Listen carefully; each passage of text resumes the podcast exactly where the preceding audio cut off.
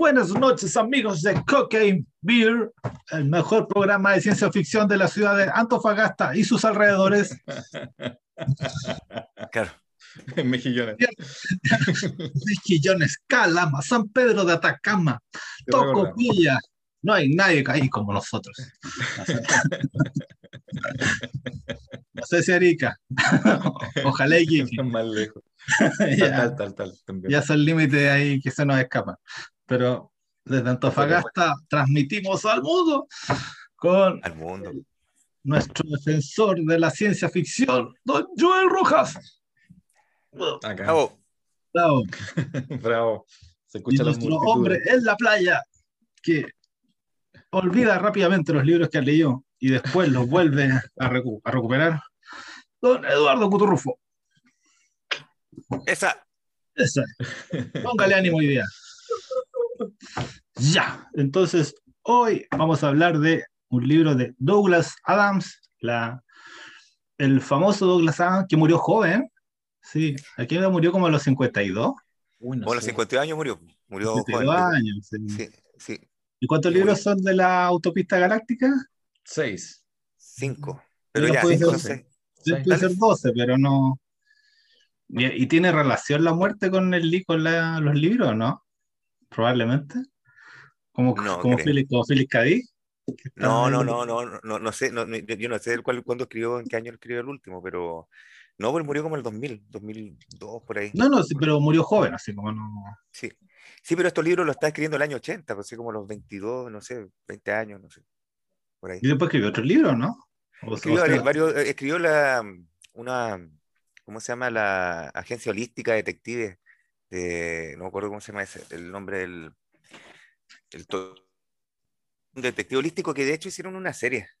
¿ya? Hicieron una serie que la primera temporada era buena por lo menos, eh, la segunda era buena, la, o sea, no sé cómo decirlo, pero a mí me, me gustaba. Eh, no, ¿cómo se llama la, la- la agencia holística detective? Eh, bueno, era, era era buena. Y después también hizo otra que se llama de- el, el largo té del, de la, del alma o algo así, The Long Dark eh, Tea of the Soul o algo así. Que eran otros, hizo, hizo varios libros, escribió varios libros. No, O no sea, pero muchos. lo importante es que leía la autopista galáctica a una obra terminada. Así no es como que se murió y. ¿Cuánto se no. llama? Yo no- nunca te queda la sensación de que está terminada. Yo lo que recuerdo del quinto libro es como que no, no sé si termina realmente. Pero sí, en el fondo él termi- escribió eso y después no escribió más de eso. Después pasó otra cosa. Claro, claro. Perfecto. Entonces, no, pues estaba una serie de libros. eh, hay una película y cuánto se llama, eh, y una serie muy popular, muy incendiaria, así, como se dice, muy descarnada. Y no, pues ahí, no sé cuál de los dos va a empezar. Ahí cuál quiere comenzar con el- la pequeña reflexión y Ya, Yo, yo ahí propongo que, yo pues. propongo que Joel comience y yo después, ah, di- Ah. después me disgrego, disperso y desvarío. ya. Sí, Claro. perfecto. Sí, bueno, la, la guía Síganos. autoestopista galáctico en realidad eh, eh, comenzó como una, em, como una serie de, de radio, de una, una serie de radio que eh, pasó del 78 a ser el 79, 1979 a ser un libro y que eh, se transformó después en una serie de libros, digamos que, eh, digamos, eh, bueno, obviamente el primero fue el más famoso de todos y el que todos recordamos porque además eh, se hicieron se, hizo- se hicieron, se hicieron series, se hizo una película que muy fiel, por cierto, al- a, la, a la obra original. Y, y digamos, esa precisamente la acabamos de comentar hoy día, sin perjuicio que, que Cuturrufo nos va a hablar también de algunos otros, porque por lo menos yo leí solamente el primero, ya el guía, la guía del autoestopista galáctico. Eh, lo, lo primero que hay que decir, digamos, es que se trata de eh, la historia de un hombre común y corriente, que se llama Arthur Dent, un inglés Un y hombre como nosotros. Un hombre como eh, nosotros. una persona así, un, un héroe inesperado como, como suele suceder. Eh, en realidad no es un héroe, sino que es un personaje que se ve arrastrado, digamos, por las circunstancias que lo superan en todo. Eh, eh, se ve arrastrado básicamente eh, y está todo el tiempo asombrado y, y en realidad también lo- los que lo leímos lo compartimos su asombro porque van sucediendo uno y se van repitiendo uno y otro eh, episodios cada vez más, más digamos, más fuera de, lo, de nuestra realidad cotidiana. Lo primero es que él tiene una vida bastante pobre en un suburbio de Londres, ciudad de la cual eh, irónicamente arrancó porque, digamos, era muy ruidosa para él, muy complicada. Se arrancó a la, a la campiña y ahí estaba a punto de perder su casa. De hecho, eh, llega a su casa una, Sí, muy buena un- una, una- unos trabajadores de la construcción, de la destrucción en este caso, a demoler su casa. Y él se queja de que nunca le avisaron de que iban a demoler su casa para hacer una autopista. Mm. Y le dicen, bueno, es que este, usted debería haberse preocupado de ese tema porque hace mucho tiempo que está publicado esto. Hay algo de Kafka, eh, O sea, de- public- ¿cierto? sí, sí, de Kafka, Porque pero de la realidad. O sea, Sí, por porque- ejemplo, ¿a dónde se publican las cosas? En el diario oficial. ¿Quién cresta lee el diario oficial? ¿Cachai o no? Ya, Sí, sigue, pero en este caso en particular, la, la información respecto de esa autopista y por dónde iba a pasar y qué propiedad iban a demoler estaba publicada en el subterráneo de Sí, una sí, municipalidad, sí. eh, subterráneo por lo demás que no tenía luz. Y una ¿Recuerdas cosa, que- no me que acuerdo, había- pero sí, como era digamos? así imposible, era imposible, loco que- imposible de sí, todas, de todas formas que se enterara, porque además ni siquiera era cerca, sí, digamos. sí. Y, y bueno, él, digamos, dice que, pero que ¿cómo van a pedirme que yo me entere de esto? Si, bueno, pero usted, digamos, debería haber ido para allá y eh, haberse enterado por sus propios medios. El tema es que él se dedica a tirarse, se tira, eh, digamos, a hacer una protesta solitaria enfrente de su casa Sí. Eh, para tratar de, de evitar esto, este desenlace fatal. Ah, Eh, pero paralelamente, a pesar de que por ahí se dice que es el hombre más desafortunado del universo, en realidad es bastante afortunado porque para su buena suerte tiene un amigo, un amigo muy interesante, sí, sí. que es Ford Prefect, o Ford Prefect, eh, que es una, un humanoide que vive también eh, en la cercanía, que de hecho es amigo de él, eh, y que es de, una, de un planeta cercano a la estrella Betelgeuse eh, que estaba, digamos, eh, que lo va a ver, lo observa en esa, en esa, en esa mm, circunstancia eh, de protesta y, y- como es un extraterrestre, la verdad es que también es divertido porque él no entiende muy bien lo que está pasando, no sabe si quiere que le demuelan la casa no le devuelvan la casa. Este señor, eh, el que lidera, por cierto, la destrucción de la casa, también es un personaje interesante, Mr. Oh, sí, verdad, que tiene, Mr. era descendiente tiene de un los- caos mental es, porque, que es, es- es descendiente de Gengis Khan, por eso, ¿no? sí, que no lo sabía, No. era descendiente de Gengis Khan y por eso eh, en su cabeza siempre había, cuando tenía problemas con los demás, eh, sentía las hordas mongolas, Sí. eh, digamos, a- alentándolo Sí. a, que, a que atacara, a destruyera, a quemara y todo. Entonces, en Sí, alguna verdad. forma, en realidad, él era eh, Ah, qué más, destruir que, más destruir que construir, a pesar de ser parte de una obra de construcción. Y, y, y que cuando negociaba o cuando se comportaba civilizadamente, la verdad es que el, sus antepasados se Se, avergonzaban. se Gengis manifestaban. Khan- se eh, sufría, digamos, en Sí. el más allá la vergüenza de tener un descendiente civilizado. Entonces, en esa, en esa, en esa circunstancia, eh, en ese trance, eh, en definitiva, eh, lo viene a buscar su amigo Ford, porque en realidad estaban pasando otras cosas que él no se había enterado. Claro que él estaba concentrado en su casa, en su problema, pero él no sabía que estaba pasando algo más. Pero su amigo Seaford lo sabía, lo invitó a tomar un trago, y le pidió y de alguna forma convenció a Arthur de dejarle la casa al cuidado del señor Prowser eh, mientras iban a tomar un trago, y ahí aprovecha de contarle, eh, porque no, la verdad es que faltaban como 10 minutos para que se terminara el mundo, le aprovecha de contar eh, que se va a acabar el mundo. ¿Verdad? Y le dice, ya, toma- tómate rápido la tómate rápido. Tómate rápido. eh, ¿Te acuerdas de eso? Eh, Sí. entretenida esa escena del bar Sí. Además está llena de borrachos ingleses y, y Ah, de alguna la- forma, con la forma en que lo dice, la seriedad con que dice que le dice al, al, al, al- bartender que, que, que se va a acabar el Se mundo, acabar al el final mundo, el sí. bartender se da cuenta de que es verdad. Sí, pues. Se va a acabar el mundo. Sí, ¿verdad? se devuelve a comprar unos maní, ¿te acuerdas? Sí. Y digamos, le deja la propina, total, total quedan cinco minutos para que se acabe el planeta. así. Y no hay mucho Eh, que hacer. Es interesante de- de- determinar eso, que el único amigo que tenía Ford Prefect era Arthur Dent, eh, que consideraba una- un amigo, por eso lo decide, decide salvar ese- a ese loco, hermano. Aunque no, no, no tanto por eso, quizás, no- es una cuestión, una situación rara. Ahí. Sí, bueno, la, la cuestión es que tampoco, eh, eh, bueno, él puede, digamos, se desespera porque ve que eh, el Mr. Browser está destruyendo su casa, pero en realidad el amigo le dice, ¿sabes qué? Sí, lo vámonos mismo. de aquí. Eh, y, Pero en hay- su, y en su bolso, eh, Ahí ya. nuestro, nuestro Ford, que tiene un nombre muy raro, Ford Prefect, eh, andaba trayendo algunos artilugios que les permitieron eh, lanzar una señal. Ah, sí. Oye, a, ah, dime, dime, dime. eh, eh, disculpa, el, el Ford Prefect es porque era una marca de un auto, de un Ford, un modelo Claro, seguramente le Eh, eligió y- como extraterrestre desde lejos y pensó que ese era un nombre que iba a pasar eh, desapercibido y en realidad era Claro. un nombre extrañísimo. Él pensaba que los autos eran la, la especie dominante del planeta. Él pensaba eso. Al principio casi lo atropellan. Sí, pues él pensaba que Ah, los no, autos no, la forma de vida dominante eran los autos. Entonces por eso él Mm. dice, voy a elegir un auto que sea más o menos ahí común, para pasar piola, para pasar piola. No, no me acordaba de eso.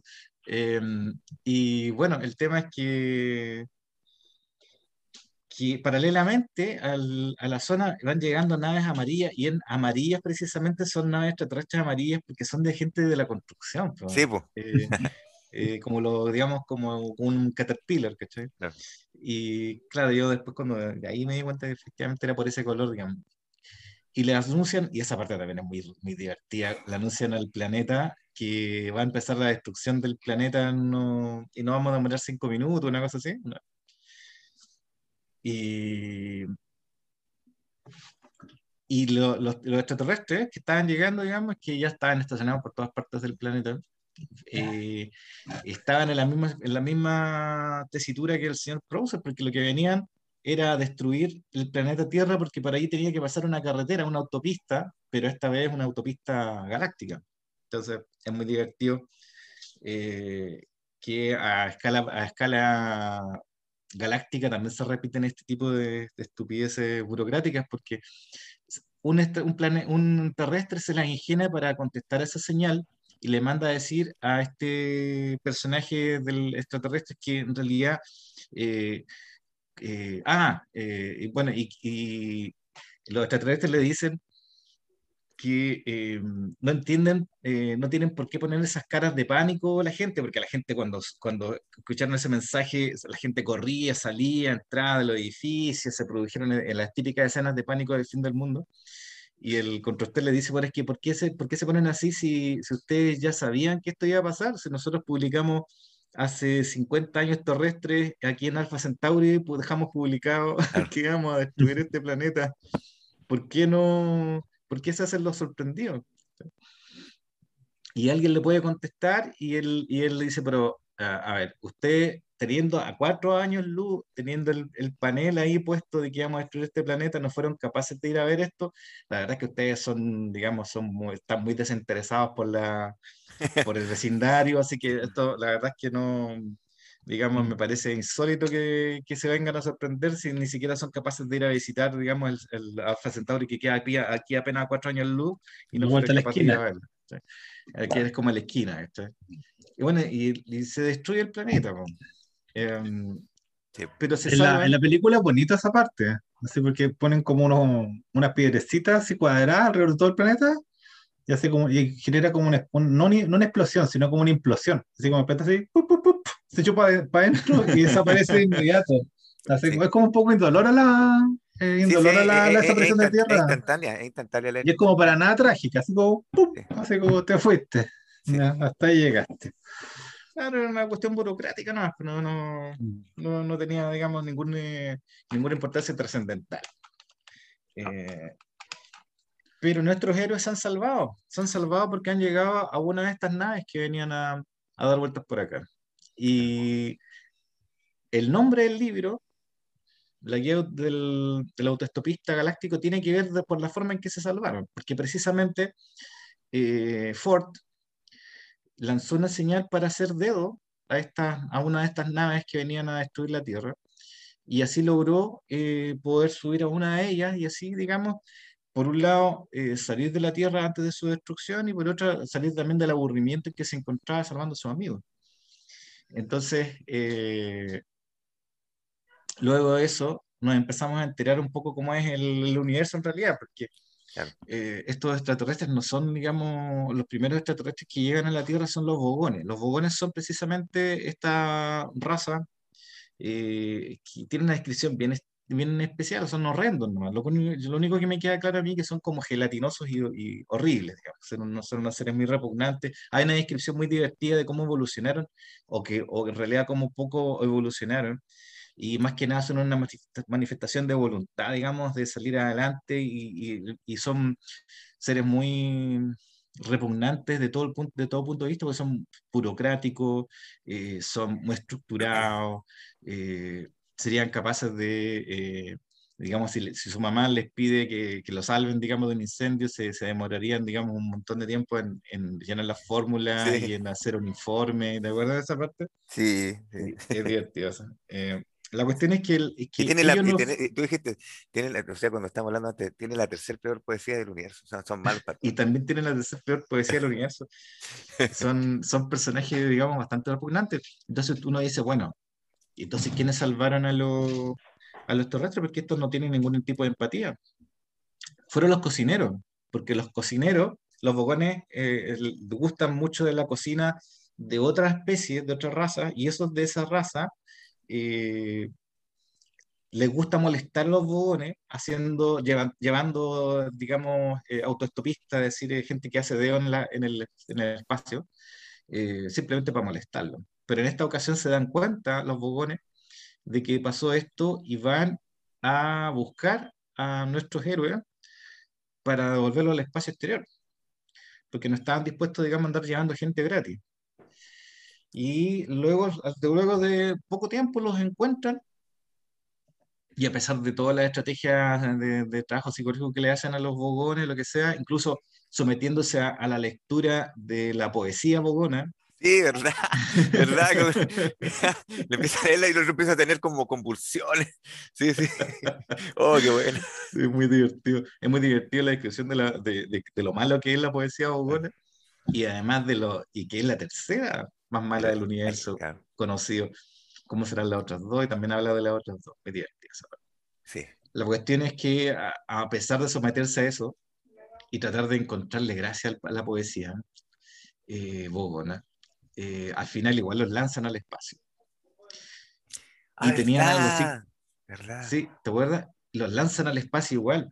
Si ahí llega, la, ahí llega el... si, uno aguanta la respiración, decía, uno puede aguantar como 10 segundos en el espacio abierto antes de morirse. Pero por, por una, eh, una improbabilidad suprema, son rescatados antes de esos 10 segundos, no me acuerdo cuánto eran. Sí, eran tres. Otra nave. Sí, pero eh, eh, eh, ahí está clave, clave la palabra improbabilidad, ahí en ese, en ese punto, porque esa es una guía de todo el libro, va a ser una, una línea argumental después de todo el libro. Lo improbable. Era, tan improbable que fue lo que ocurrió precisamente. Y, y que lo rescata, lo rescata una, una segunda nave que, también venía pasando por ahí, que era la Corazón de Oro. Que esa nave, yo no sé si lo puedes explicar tú mejor, Puturrufo, porque yo eh, eh, tengo mis limitaciones. No, es una nave de improbabilidades. Es como, es como una nave que funciona en base a un motor de improbabilidad. Es, la misma cuestión que te acordé que cuando hablamos del capítulo de China Miel, de la espada de la improbabilidad, que el loco salía por todas las cuestiones posibles, menos lo que tú le estás, tenías que, apuntar ya. Esta cuestión también funciona así. va a hacer, hacer las salidas más improbables. Entretenida, y la, la tripulación es muy entretenida, sobre todo por el robot capta probabilidades, una cosa así como que capta improbabilidades. Y hay un campo, así como que. Y, la, y esas improbabilidades las transforma en energía y con eso se propulsa. Entonces, cuando hay, hay un evento muy, muy poco probable, Ahí llega. energía y después, cuando ya las cosas se entienden a normalizar, como que se va eh, volviendo más lenta la nave. Una cosa así es lo que entiendo yo, porque hay, hay una información permanente de cuántas hay probabilidad, cuánto, cuánto, cuánto nivel de probabilidad va bajando, va bajando, digamos. Eh, eh, es, muy, es muy extraño. Y precisamente por ser tan improbable que estas dos personas se salven, es por las cuales se salvan, porque así se alimenta también el motor de improbabilidad de la nave. Una cuestión Sí, eh, muy, muy entretenido. Y ahí conocen más personajes. ahí se, Zafo. Ahí aparece Zafot, el presidente El del presidente universo. del universo de la galaxia. El- y creo que estaba huyendo, ¿no? En ese rato no me acuerdo. Se había robado la nave, creo. Es que Zafot tiene su propia historia. Sí. Eh, Zafot es presidente del universo, pero antes de eso es un primo lejano. Mira la, mira la, Ah, la improbabilidad, po, weón. Sí, es un primo lejano de Ford. Sí, sí. ¿verdad? Sí. Y además, cuando llegan a la sala del presidente del universo, eh, Dent, eh, Arthur Dent le dice, bueno, y a todo esto, en ese momento ya tenía dos cabezas y tres brazos, si no me equivoco. Ah, ¿verdad? Porque después se Eh, tiene que como normalizar y Se había instalado, se había instalado una- un tercer brazo y todo. El presidente del universo Ah, verdad, le dice, eh, los- hace- se hacen las presentaciones, este, y, y Dent dice, Arthur Dent dice, pues si yo, lo, yo a ti te conozco, po". le dice al presidente del Sí. universo, y, y Ford dice, pero ¿de qué estáis hablando? Si, y este no es Juanito Pérez, este weón es el presidente del universo, ¿cómo lo vaya a conocer?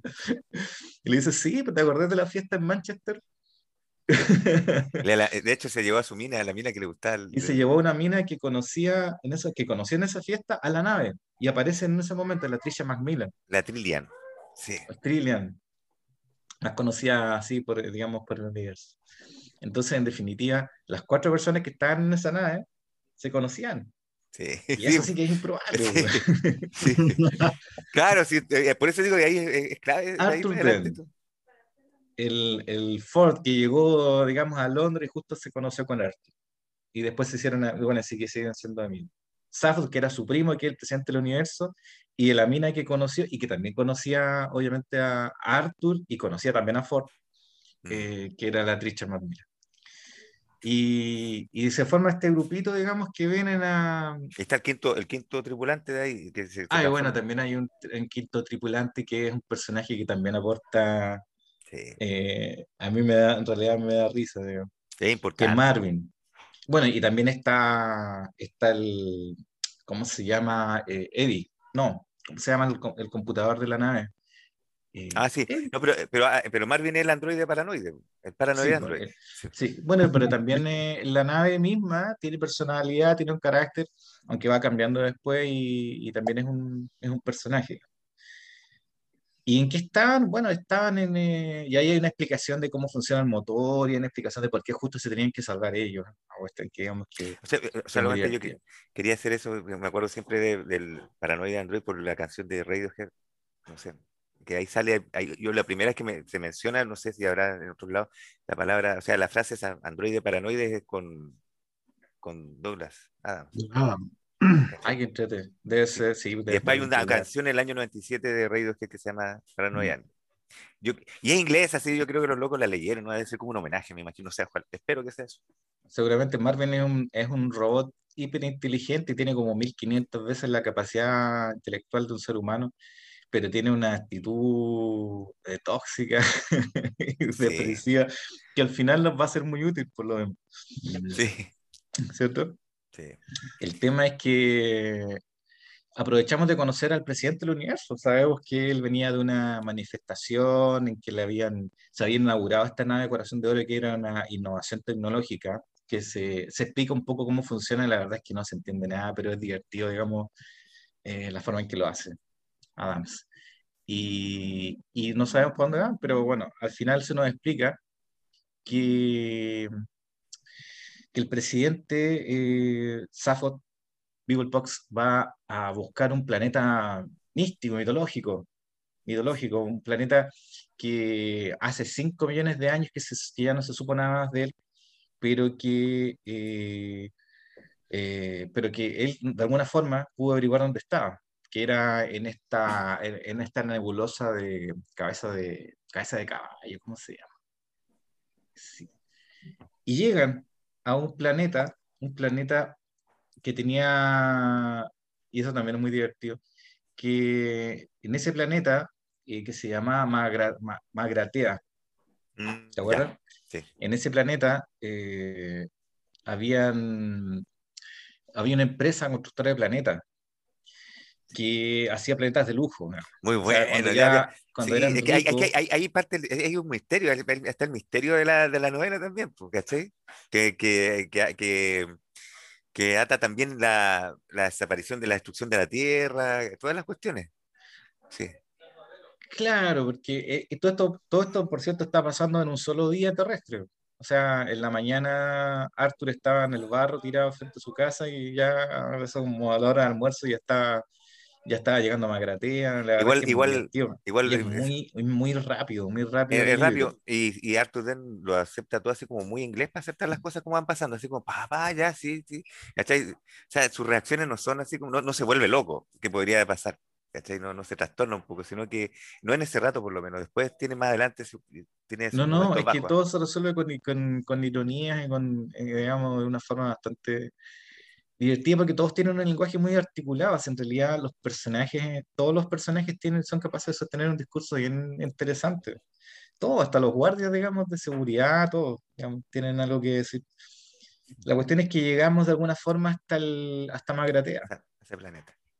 ¿sí? Eh, y eh, no me acuerdo en qué parte, parece que es por aquí que empezamos a hablar de la historia del, del computador de pensamiento profundo, ¿no? O es antes o después, no me acuerdo muy bien. Es que eh, lo que pasa, eso voy yo, porque, eh, Magrate- ese, ese lugar donde fabrican planetas, ellos descubren que, parece, parece que descubren que la Tierra había sido manufacturada. ¿cachai? Sí, pero eso pasaba al final. Ya. La cuestión es que él quería llegar ahí, el presidente, sin saber muy bien por qué. Porque era una sugerencia de un expresidente también, digamos, que le había metido esa, cabeza- esa idea en la cabeza de ir a, de robarse la nave y de ir a meterse a Magratea. Y esa idea la, se la había metido incluso cuando era niño, digamos, a, a nuestro querido presidente. Ay, ¿cómo se Sí, me hizo acordar a, a- a- Sajo. también, me hizo acordar a, al hombre demolido. Sí, lo- los mensajes que vienen de, de otros de presidentes de empresas, por ejemplo, como decía, el, el- ¿te acordás que hablábamos de eso? Que el- en el hombre demolido, el, De los- tenía co- como los mensajes que tenían de, de los antepasados.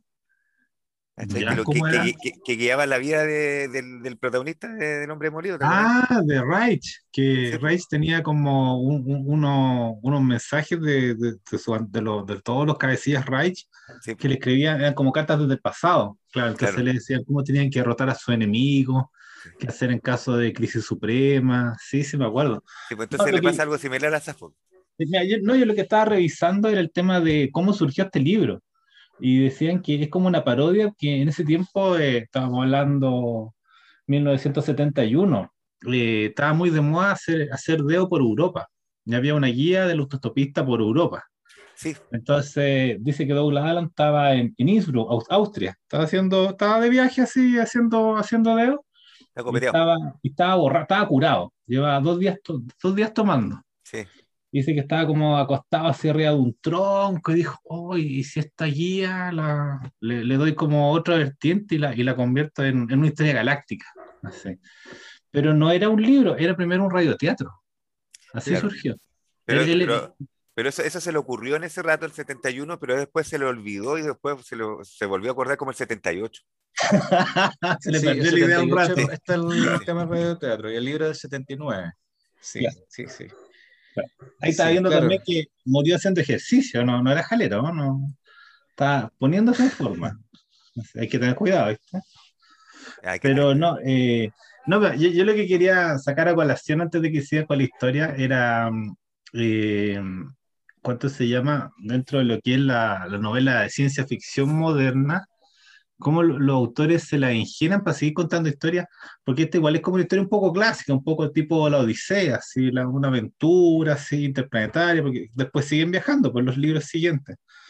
Entonces, ¿cómo en este caso los ingleses se la ingenian para contar historias? Porque esa forma mordaz, esa forma así como media, media cínica de contar, igual está en otro, en, en otro, en otro escritorio. No, no sé si conocen, por ejemplo, al Tom Will, la saga de Will de Tom Sharp, que son igual montones de libros así, y Will le pasa esto, Will le pasa esto otro.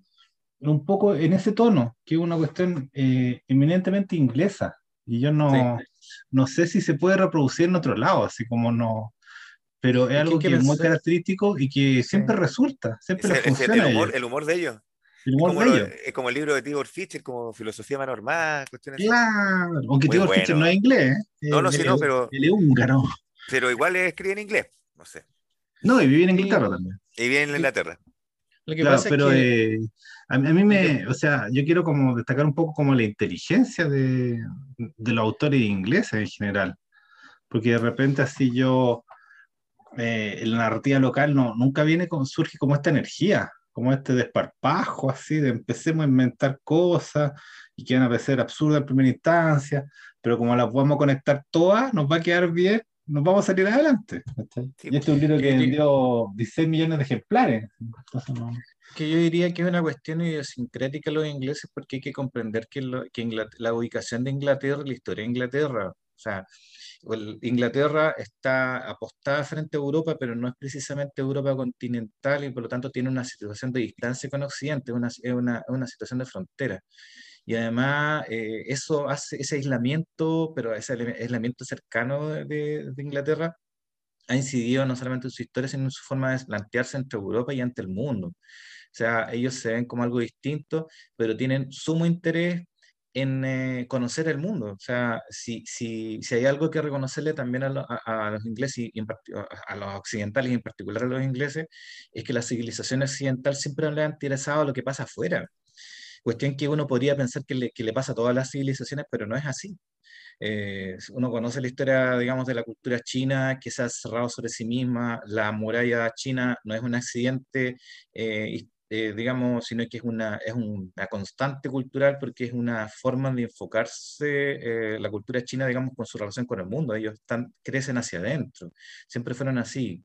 Y las demás culturas también han sido así, pero en Occidente somos, eh, han sido distintos. Y en No, Inglaterra eh, en particular... Los chilenos son un el- poco así, pues los chilenos no, no les gusta tanto salir, o sea, salen un poco, después se devuelven. Hay muchos como chilenos que... personales, pero los Mm. chilenos no, no, digamos, no tienen una, no tenemos, no, no, bueno, sí, tal vez tengamos tan, tal vez algún interés por lo que está afuera.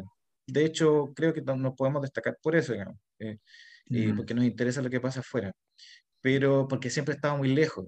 Pero nuestro aislamiento eh, es mucho más acentuado que el británico.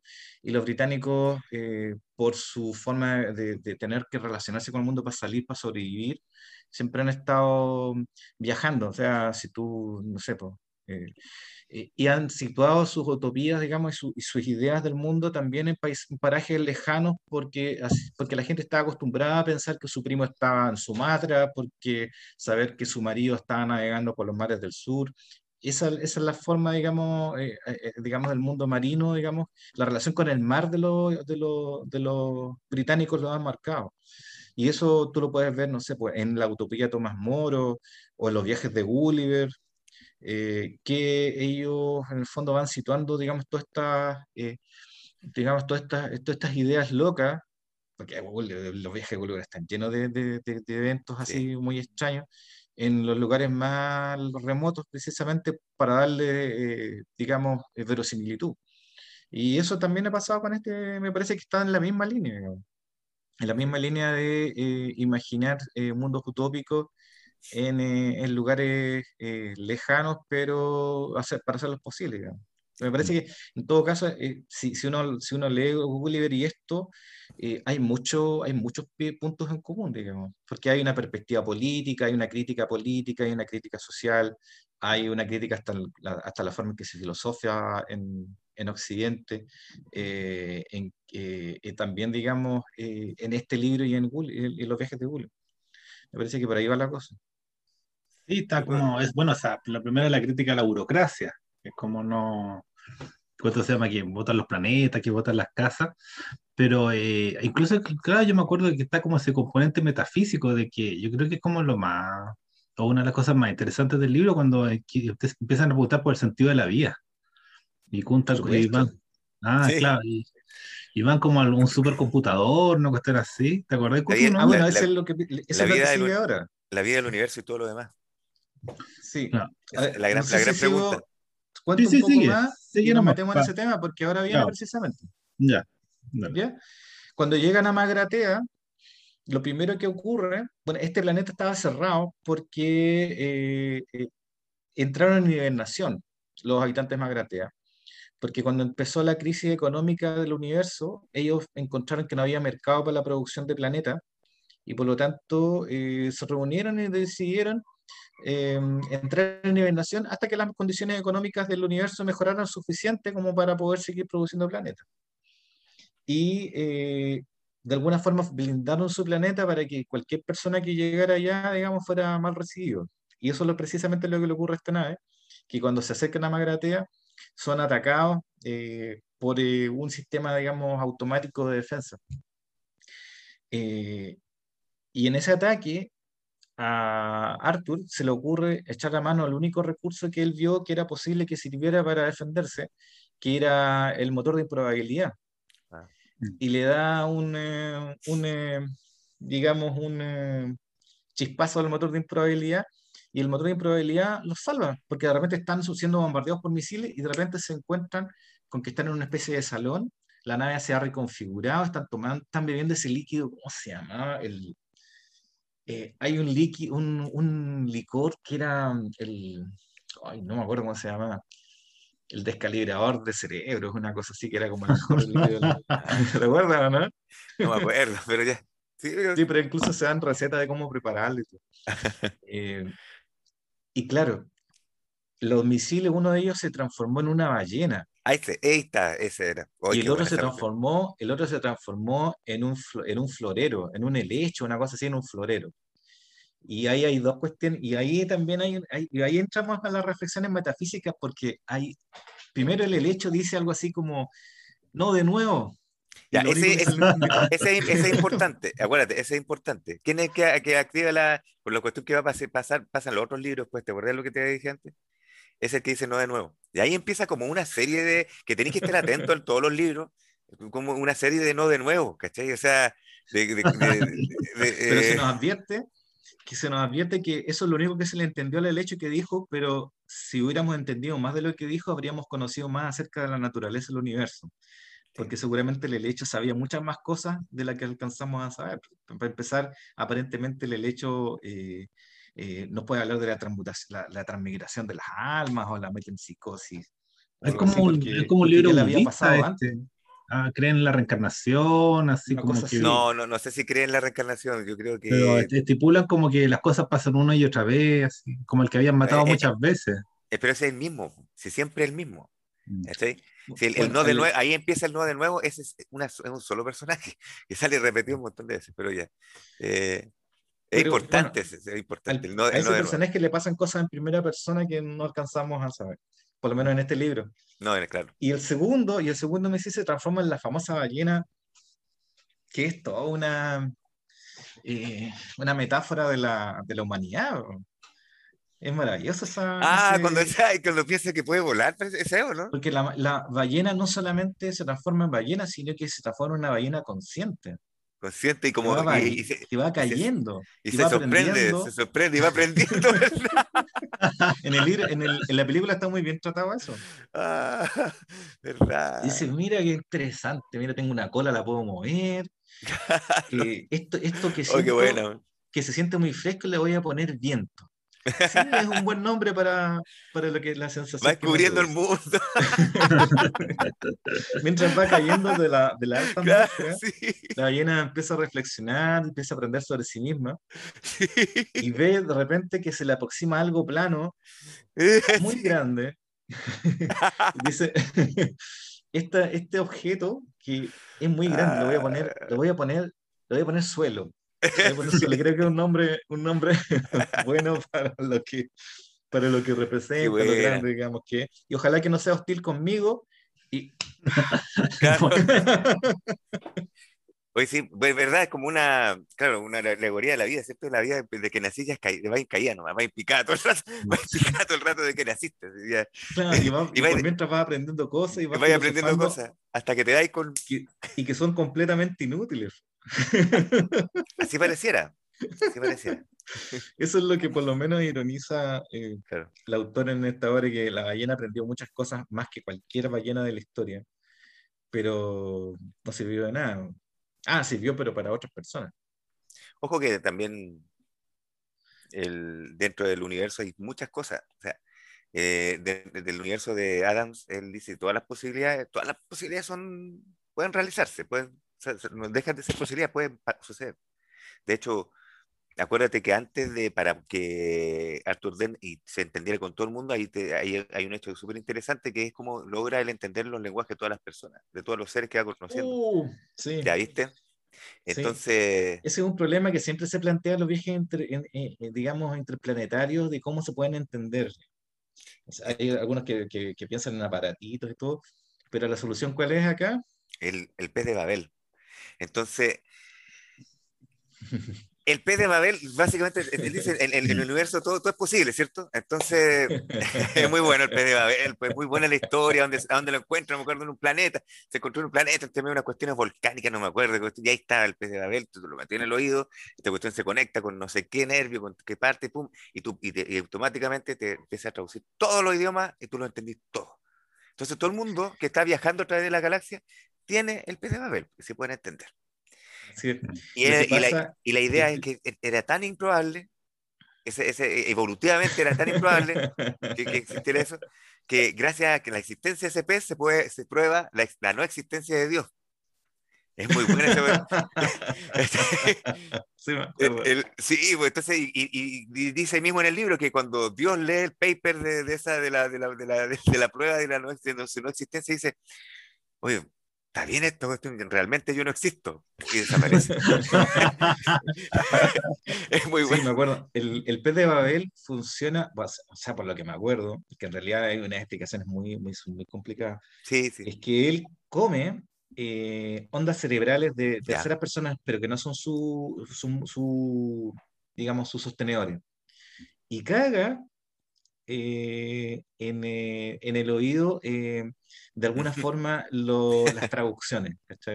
Entonces, eh, esa, esa más o menos la forma de, de claro, y la, la, cuestión era que se pusieran a filosofar acerca de, de qué, qué, digamos, de cuán improbable era el pez de haber, y efectivamente, si, si Dios no dio pruebas, eh, ¿cómo era? Dios no dio pruebas concretas de su existencia, porque se necesitaba que existiera la fe, al existir el pez de Babel, ya no es, la fe no es necesaria y por lo tanto no se necesita a Dios. Claro, una, una, ah, una cosa así.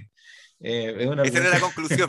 Y Dios la leyó, pues la, vio, la leyó y dijo, oh, esto es verdad, ¿cierto?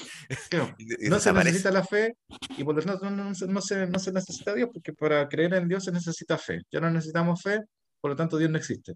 Y desaparece. Eh, que eso, eso está mucho antes, eso cuando ya se suena la nave recién. Sí, mm. tienes razón, se me, me, se me olvidó ese episodio. Pero... a lo que vamos es que son esas cosas, pues improbable, y, y, las cosas que suceden siempre en el, en el libro tienen que ver con eso, o sea, con cosas. Él magnifica todo lo, lo, lo que tú puedes vivir acá, lo, lo, de grande escala universal.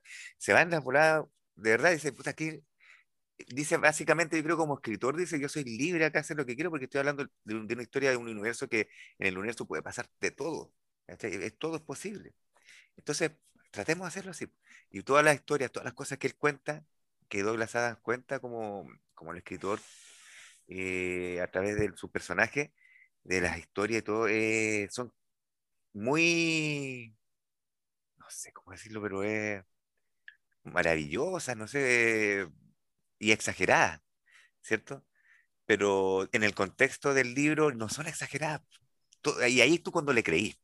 Es cuando tú decís, no, no, eh, tú vas metiéndote en eso, o sea, estás en el universo, tú estás, tú estás viajando por el universo, y tú le creí, en realidad esta cuestión es tan grande y nosotros somos tan pequeños que en realidad nosotros no hemos visto nada, y, él, y, este, este humano común y corriente que sale de la Tierra y empieza a ver el universo, eh, se siente como, se, se va sintiendo súper poco. Eh, entiende también la pequeñez de, que él juega con, con, cuestiones de física avanzada. Eh, el libro no, no, carece de sustento eh, científico. igual lo toma a tono juguetón, pero por ejemplo, esa idea de que una, un misil sea reemplazado por, una, por una ballena juega con la idea de, cuántica de que un átomo puede estar eh, en dos lugares al mismo tiempo y que por lo tanto podría eh, ser una, una parte podría estar en una ballena, digamos, y el otro podría estar en la Tierra. Y porque no, no, existe necesariamente una distancia, ¿cómo se llama esa, esa, ese, ese, fenómeno en que, o sea, estos dos, estos, estos dos átomos pueden estar, digamos, unidos cuánticamente y uno puede estar en la luna y uno puede el. El lanzamiento cuántico. Ese lanzamiento, el, el, el, lanzamiento cuántico. Y por lo tanto, es probable, existe una pequeña probabilidad de que haya un enlace cuántico entre, por ejemplo, los átomos de una ballena y los átomos de un misil a millones de años de distancia. Y eh, esa, esa, es por lo menos la explicación que yo leo por ahí de, que, de, que, de cómo podría producirse eso. Es infinitamente improbable, pero es posible. Pero la, el, claro, entonces él siempre a través de todos sus libros juega con eso, con lo posible. O sea, y lo improbable es lo mismo. En el universo es tan grande que va a pasar. En algún lugar va a pasar. Así es. Así es. Entonces, sí, sí, pero hay que tenerlo muy claro. Eh, hay que tener muy clara la diferencia entre, entre, probabilidad y posibilidad. Claro, como estamos en un universo, eh, en, en, eh, en, la práctica infinito también juega con el concepto infinito de una forma muy, muy bella. todo puede pasar.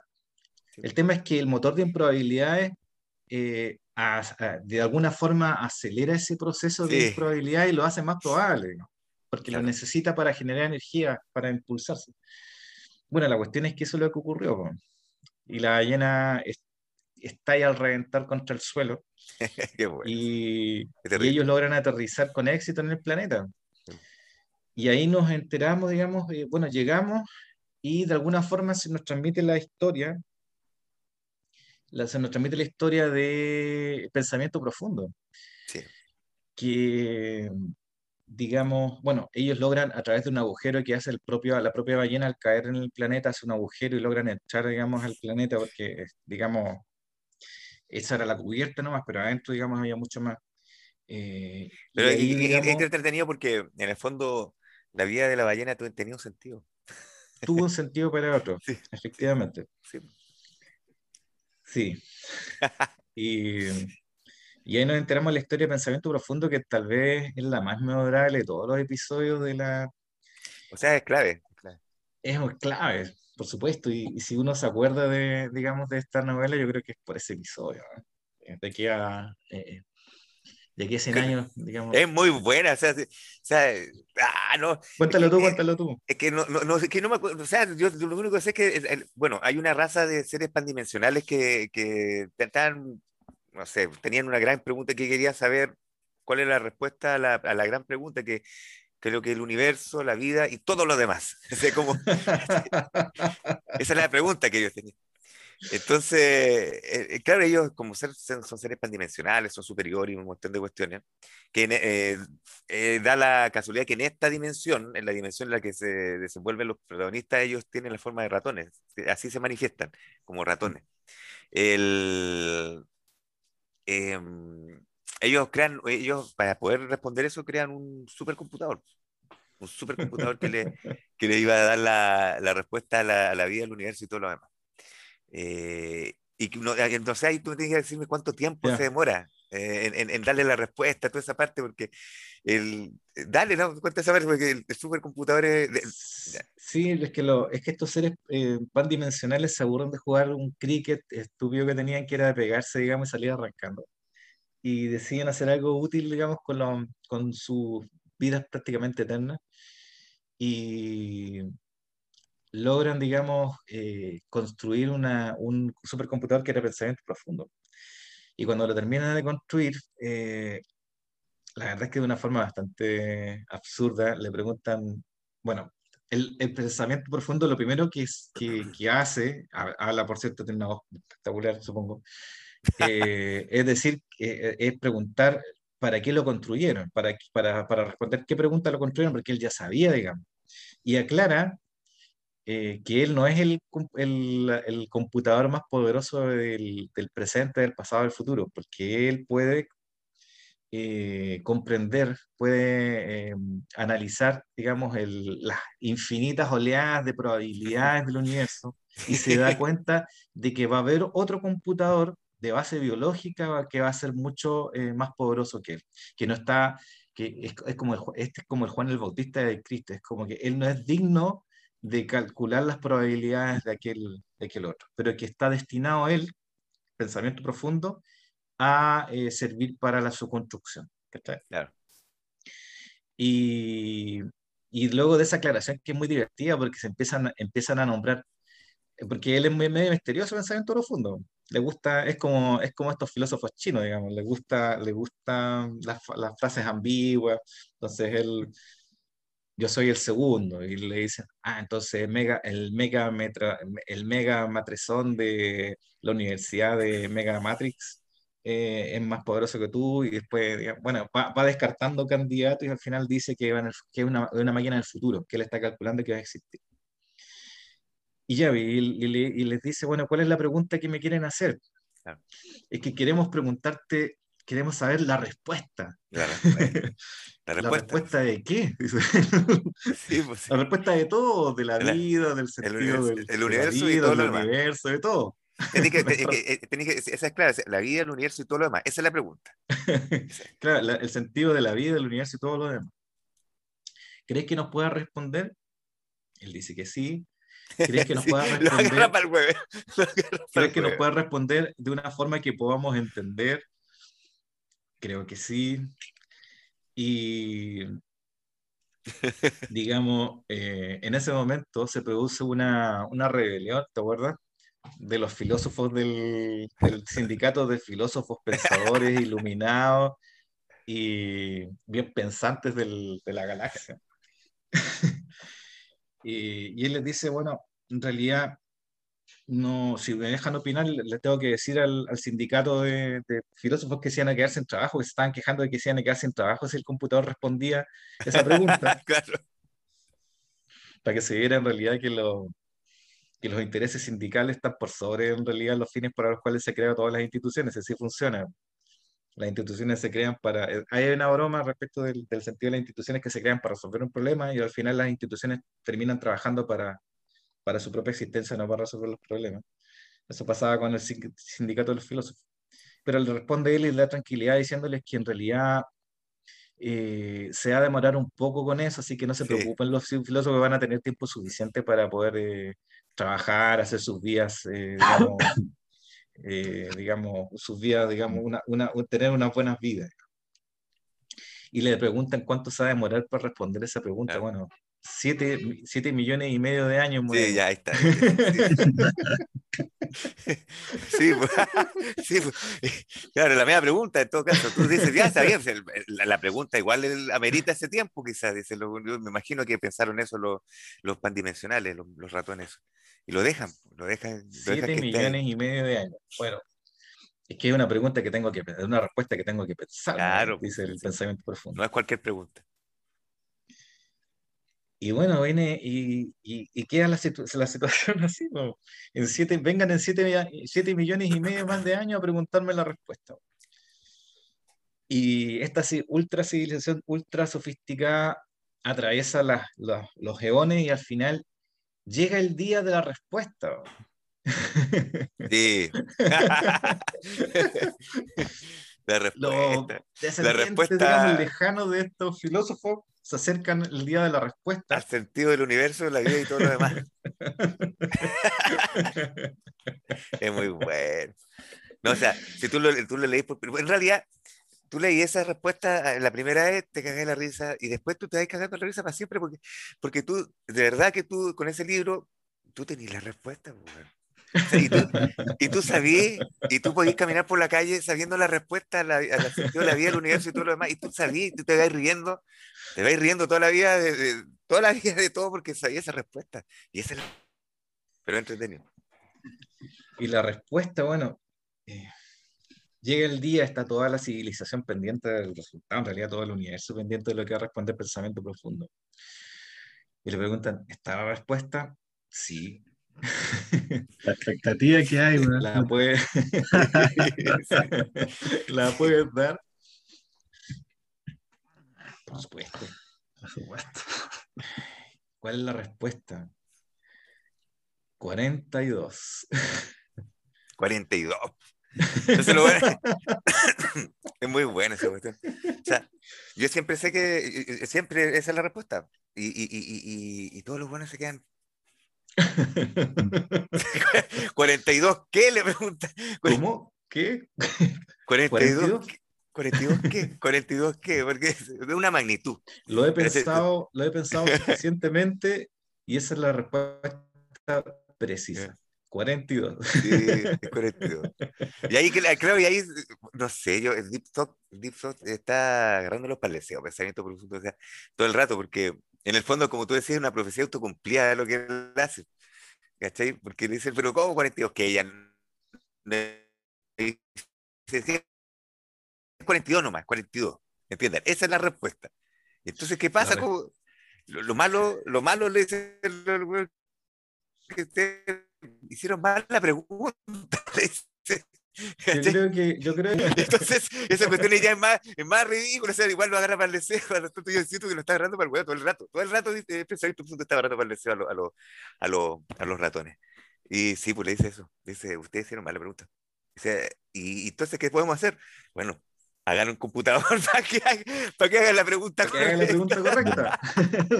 Y para esa pregunta a tener sentido con el video. Oye, qué chistoso, qué estúpido. Pero, pero eso se parece mucho a ese, a ese otro libro que habíamos hablado, Cuto, el de El Ardor de Calazo, donde había un místico antiguo que, que de verdad había existido y le hacían preguntas como de esa índole. Entonces, la, la pregunta sí tenía que ser hecha con valor, así como preguntas sobre el Ah. sentido, sobre... Sí, ah, ¿verdad? Si no, claro. Entonces, eh, era, no sé, pues, una especie como de sala del trono, Sí. estaba el, el sabio, no sé, pues Milerané, por que se llama, y llegaba alguien haciendo la pregunta y detrás se ponía un hueón con un hacha.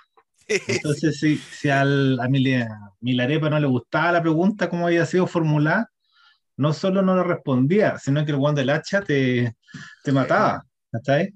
O sea, te, te castigaba por hacer la pregunta. Entonces, eh, claro, est- estaban así como, querían como saber de qué era el de- de- cuál era el sostén del universo. Sí, ¿verdad? Entonces, no, todos los que hacían la pregunta eh, eran pasados por el hacha, porque no, no le gustaba como preguntaban a Milarepa. Y después llega una, una tejedora, La tejedora. una tejedora, una, una mujer que sabe a, a- a tejer toda su vida, y ella pregunta, y dice, ¿sobre qué se sostiene la trama del espacio? Y Milarepa dice, "Mm, se sostiene sobre la trama del tiempo. Ah, ya dice la tejedora. ¿Y sobre qué se sostiene la trama del tiempo? Que es como la pregunta final. Y Milarepa se la responde. Y es como la, ¿cuánto se llama? Como, como- un poco como la 42, es como la respuesta definitiva al, al sentido. Sí. Pero no, yo, yo veo como esas reverberaciones búdicas, orientales en el libro, yo no sé si ustedes las perciben.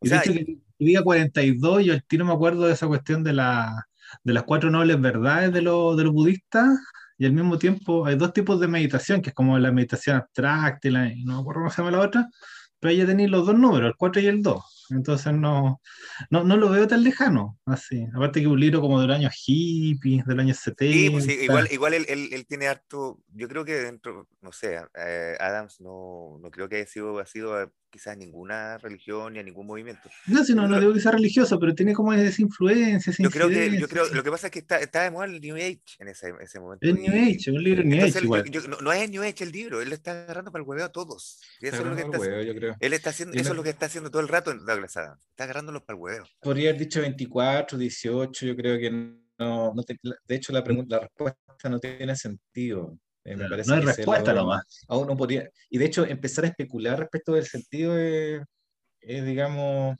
de alguna forma caer en el juego que te propone, digamos. Eh, porque tú dices 6 por 7, de hecho ahí, ahí, digamos, empiezan a, a- a pensar cuál sería el sentido de, digamos, de la... Sí, lo que sí, podría sí, ¿Qué camino, acuérdate, cuántos caminos tiene que recorrer el hombre en su vida?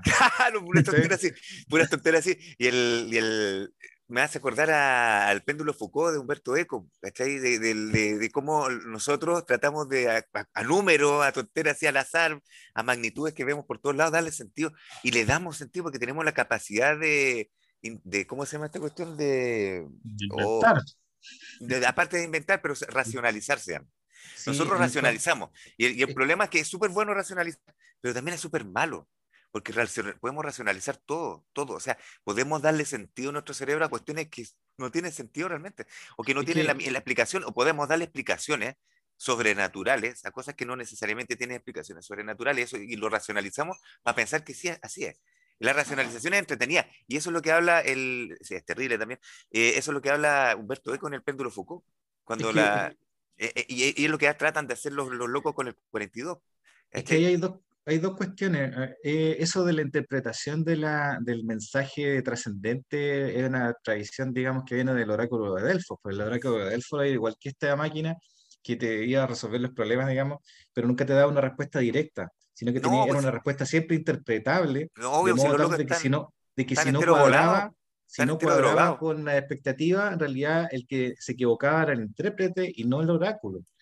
Y, y, lo que yo veo aquí eh, es ese juego, digamos. ¿Qué puedes esperar de, unos locos que están drogados todo el día? O sea, que te den cualquier respuesta, ¿no? Entonces ahí tú seguirías la agarre. Ahora, lo importante es que nosotros recibimos esa respuesta eh, o cualquier respuesta a cualquier persona, y, y, si no tiene mucho sentido, le vamos a buscar el sentido. Eso, esa es la parte importante.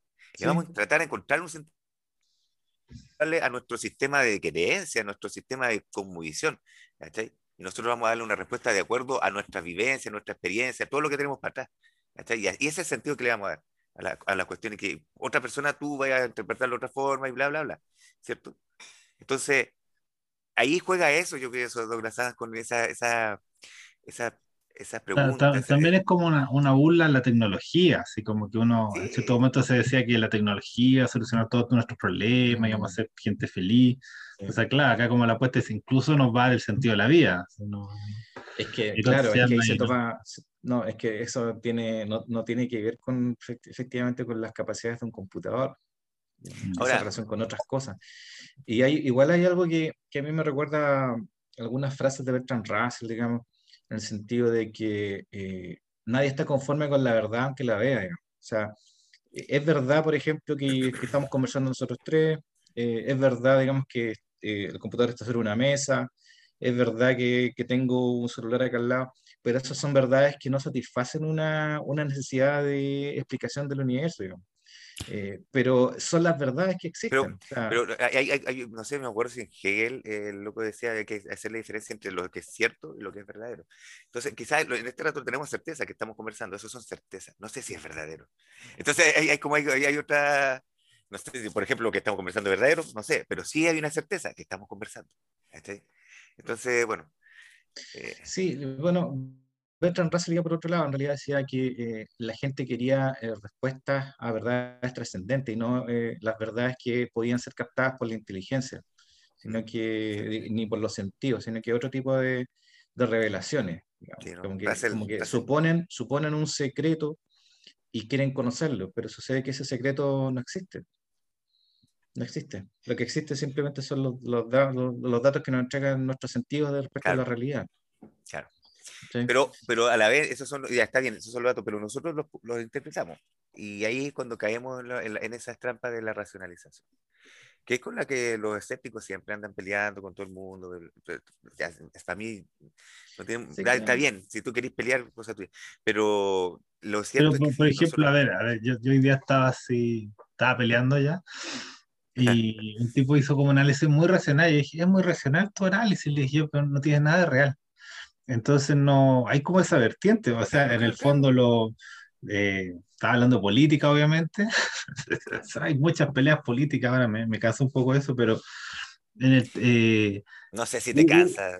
Yo no te veo cansado. No te, no te, veo, no te veo cansado. Yo te veo bastante activo. no, no vengáis con eso, no vengáis con eso. bueno, el tema, el tema es de que en el fondo la realidad no, nos sigue eh, parámetros racionales uno racionalmente puede pensar una situación y no, no tiene nada que ver con lo que finalmente ocurre. Es que no, entiende, hay una cuestión, la racionalización no necesariamente es real. Eh, racionalizar algo significa hacer que tenga sentido para ti. Eso es. Es un ejercicio. Es un ejercicio. Puede, puede, ser, puede darle sentido de manera distinta. Obvio, a eso, a eso claro, entonces no, pero, pero eso no hay, no hay, no hay es nada. Como imaginarse por en, eso. En el, en el mentir, tú, tú no podías decir que en, en, el mentirse a sí mismo no hay nada racional, todo lo contrario. Lo más racional que existe es el mentirse a sí mismo. sí, sí, porque uno no tiene ningún valor, sí, por eso hay, le trastocáis el, el principio de realidad, ¿no? Esto, esta weón que estoy diciendo tiene mucho Claro, sentido, pero no. Claro, ahí, tenés que someterlo a prueba. Claro, y ahí- esa es la parte que no hace.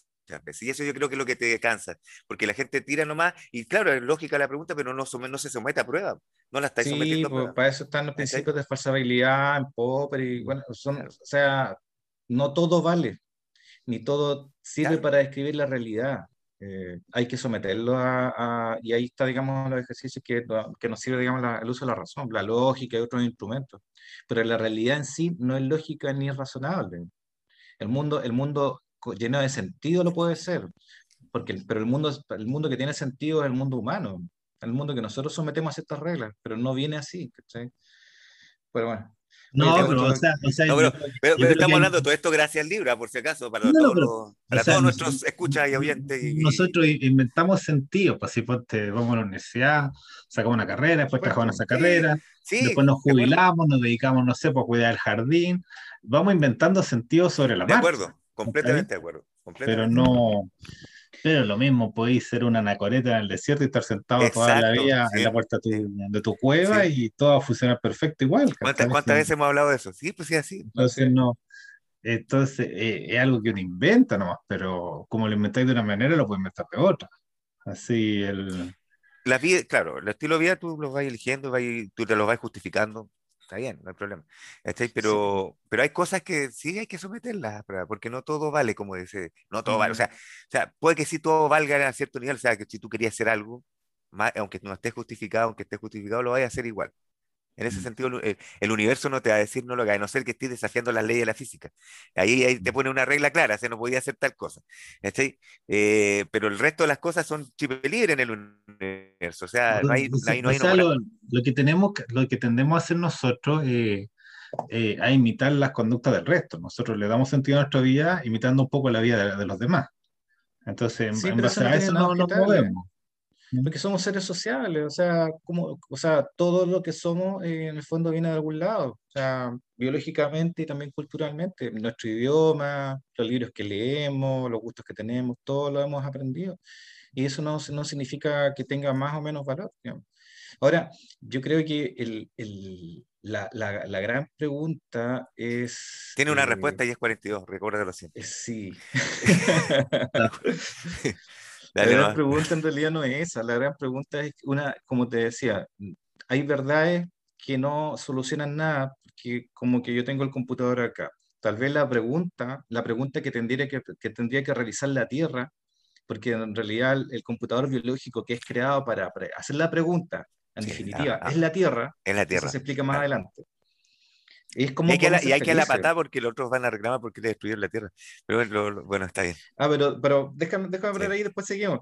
Sí. Es cómo podemos ser felices, porque en realidad eso es lo que nos interesa más que el sentido de- del origen del universo o otras realidades trascendentes. eh, cómo podemos ser felices nosotros. ¿Cómo podemos acabar con el sufrimiento? ¿Cómo podemos acabar con el sufrimiento? ¿Y hay respuestas budistas para eso? ¿O también está Parerga y para Lipómenes de Schopenhauer? Pero, pero yo no sé si la respuesta budista, eh, ahí hay respuesta realmente. Yo, yo, yo siempre he sentido, quizás soy muy ignorante con el budismo, es muy probable que no esté captándolo bien, pero para mí, a mí me suena como la respuesta budista al sufrimiento es como una fuga. Es como te estás escapando nomás, no, no, no te estás enfrentando al, al O sufrimiento, sea, te, no, te pues estás la, la respuesta, la respuesta es que a través del óctuple sendero tú llegáis al nirvana y en el nirvana ya no hay sufrimiento. Y tú vivir en el nirvana no, no te morís. Es como un estado en que podéis estar años, décadas, hasta que Ya. finalmente te morís. Pero Buda, no sé, pues tuvo 20 años en nirvana Ya, hasta, vale. hasta que se murió. Entonces, Eso, no, eso no pues, lo tenía claro, ya, vale. Sí. no, pues, y, no, pero bueno, y lo que es nirvana es como un estado en que no hay cielo, no hay tierra, no hay agua, no hay tiempo. Igual Es es que no como, claro, es es Entonces es como una fuga, es como un enquistamiento remoto, ¿o ¿no? es como, es como en otro lugar que no es lugar, ¿cachai? Pero donde ellos eh, mentalmente pueden vivir. Y al Me mismo tiempo acordar- estar acá. Me hiciste acordar del, del enquistamiento remoto, no sé por qué. Pero en pero todo bueno. caso, hablar del budismo, digamos, es bastante, bastante complejo porque hay varios caminos, el Mahayana, el Hinayana, hay diferentes Claro. actitudes, por lo tanto, respecto al prójimo. Por ejemplo, en la corriente, Ah, hay una corriente, digamos, disculpa. que dice que la felicidad Tiempo, está en tiempo, ayudar a los demás, por lo tanto, existe la figura del bodhisattva que regresa, digamos, que no Claro. se, eh, re- no se El que espera, el ciclo. el bodhisattva, el que espera al, que- al- a todo el es- resto. Pero yo Claro, siento, una siento, siento que siempre, siempre hay fuga. hay fuga. No, no, nada, en esta, en esta tierra no vaya a lograr ni una hueá, no vaya a lograr ganarle a nada, a nada, ni, ni o sea, no, no vaya a lograr ser feliz realmente. Siempre hay una fuga para otros, en Sí. otros lados. Está, en, otro- en otros lados está la felicidad. Acá, cagaste. Así Sí, es que, No, pero, ¿cómo sí, va el sí, pensamiento pero la fuga es ves- constante, pues si tú veis una Mm. serie y te estás fugando a otra realidad y ese rato soy feliz. pues, No, pero eso Es no es eso una no fuga, es- pues si te quedas no, no, No, no, es una fuga, no, no una fuga, está, no, esa es otra cosa. El, el. El, el budismo es una Bueno, forma de, bueno, de lo mismo, disculpa, para, para evitar el deseo, básicamente. En realidad la Mm. esclavitud, y como lo saben muchos sabios, no solamente él, también lo ha dicho Epicuro y muchos más, eh, lo que te esclaviza es el deseo. O sea, si tú te liberas del deseo, eh, vuelves, digamos, en definitiva, Ah, al, al punto de la no el, el- reencarnación. el- el origen del sufrimiento es el deseo, entonces. Así es. Eso es lo que dice el, budi- el budismo. Ya, está bien. O Oye, es como, es como la, la impermanencia, que todo lo que tú obtienes después lo pierdes. Por ejemplo, te Ah. compras un Mercedes nuevo y después el Mercedes ya está viejo. Y puede que este está malo. sí, sí, entiendo, sí. O no tenés sé. te Como- como- casás y tu como- señora como nuestro con amigo, otro. Con nuestro amigo que se tiene un, un BMW cada tres años, ¿no? Una cosa así. Sí. Y No, otro- vino- llegó un convertible de Mercedes a mi casa ayer, weón. Bien bonito. Qué lindo. Qué bien. Sí. A mí no me llama la atención eso. Oye, el, a mí sí, lo que me llama la atención, yo dije el enquistamiento remoto y, eh, ahí, ahí hicimos una, un- yo hice una alusión que podríamos tomarla para el futuro, Jack Vance. ¿ya? Eh, Sí, pues Jack El- Van, pues. Jack Vance tiene que ir en algún momento. El, La Ah, saga de Kugel, astuto, sí, qué ojos lindo. hablando, de, hablando del buen humor, hablando de, lo, de, todo, de, todo lo, de todo lo que es irónico. Eh, Pero hay que eh, leerlo, sí, pues. Yo, yo me lo leído como tres veces que quería que me, me lo leo nuevo, ya me lo leo Hay que tenerlo fresco. Ahí está, como una lechuga.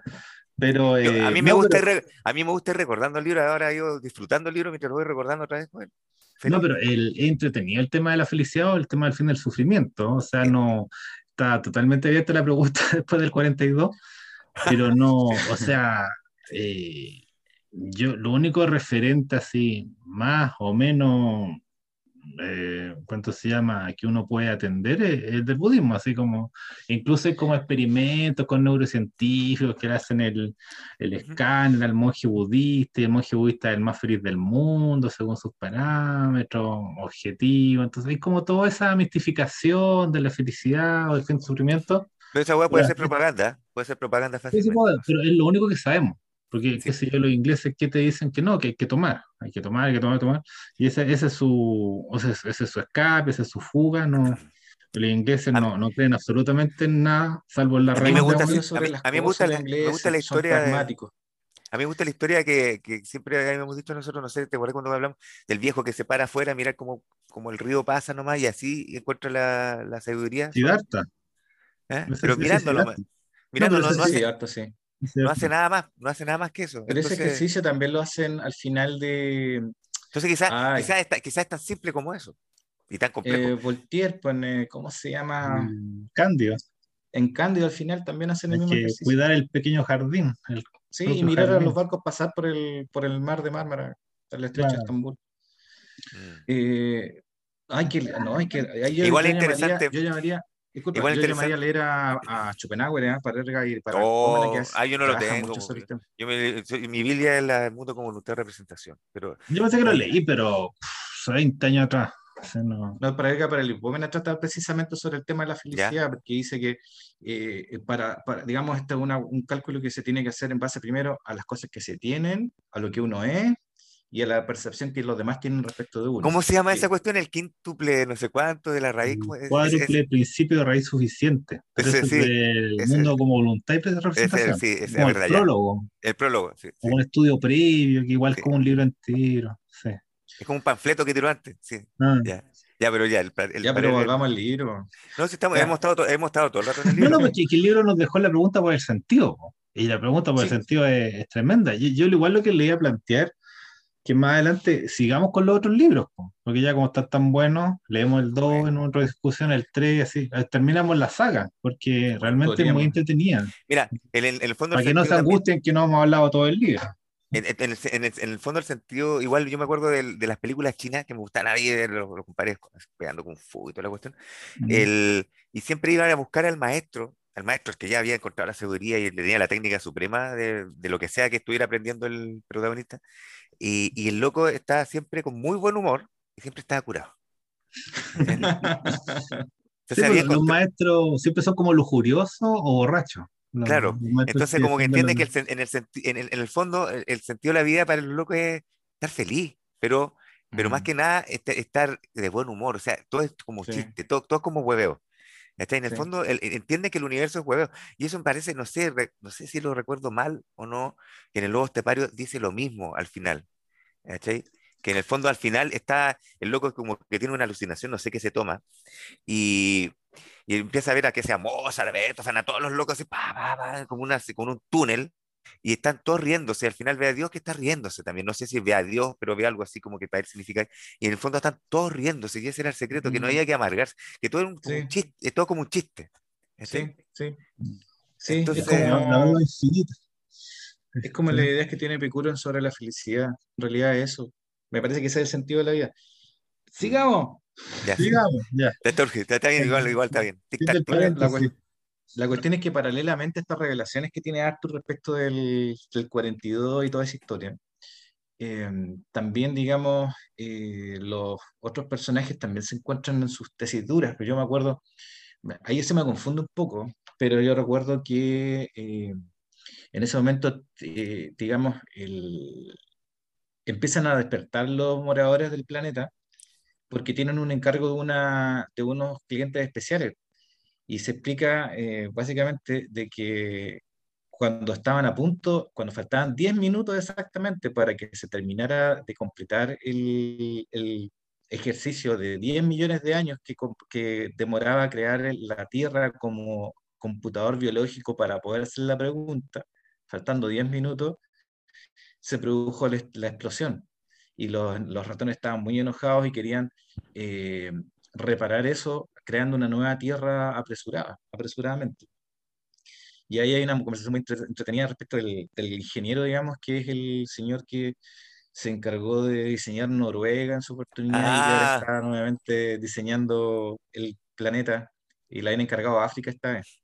Pero él quería meterle fiordos igual, Sí, porque le Sí, encantaban le los fiordos, los fiordos, que, era, que les daba mucha estilo, mucha clase. la- verdad. ¿De verdad Sí, eso? sí, sí. ¿Y por qué? Porque los ratones estaban tan aburridos de esperar 10 millones de años, que en el fondo querían un- una, un- una tierra de parche, e inventarse, porque no estaban dispuestos a seguir esperando, inventarse la respuesta. Entonces tenían que empezar a, empezaron a pensar qué preguntas podían concordar con la respuesta 42 para que tuviera sentido. Ya, Que, eso lo mismo que, ya. está- que es lo mismo que estábamos haciendo nosotros hace Sí, pues, es lo 15 que estamos, es lo que estamos hablando, de la racionalización. Está bien. Y lo que hacía en, en Humberto Eco, en el, el Péndulo Foucault, muy buen libro, por si acaso. que- Sí, por cierto. Y eh, al final la respuesta que gana, que es una respuesta que de Arthur Dent, es eh, ¿cuántos caminos tienen que eh, recorrer el hombre?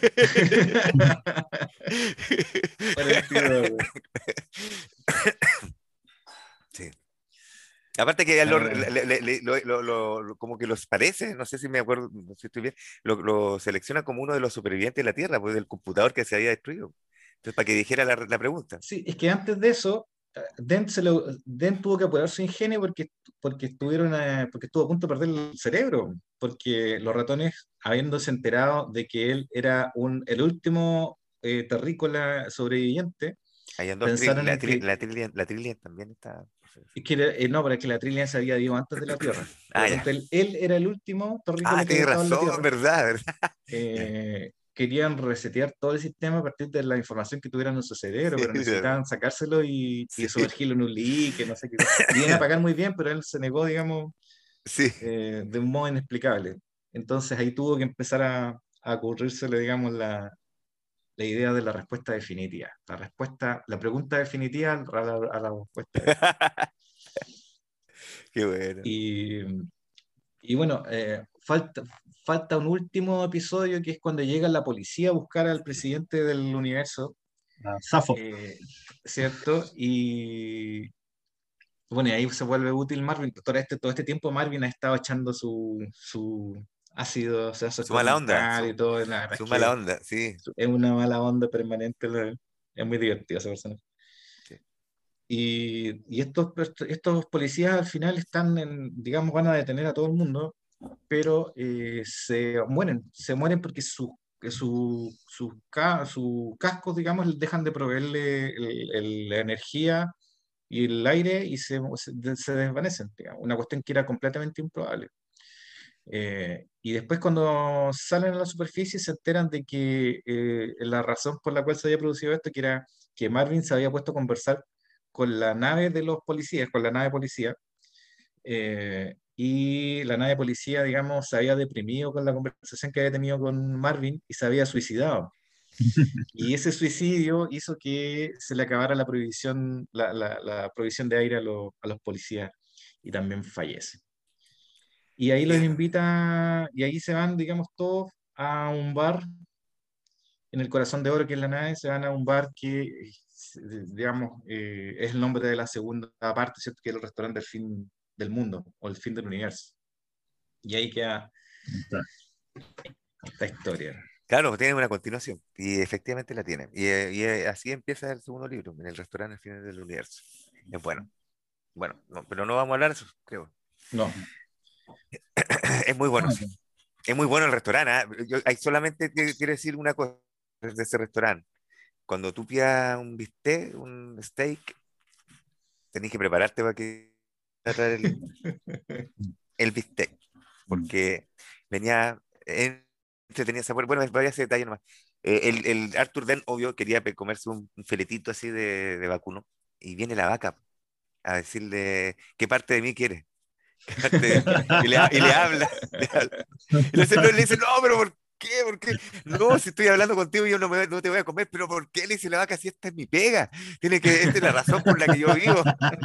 es muy bueno. Tiene, léanse la segunda parte. Sí, eh, es muy buena, Es muy buena el, el, el, diálogo entre Arthur Den y la vaca.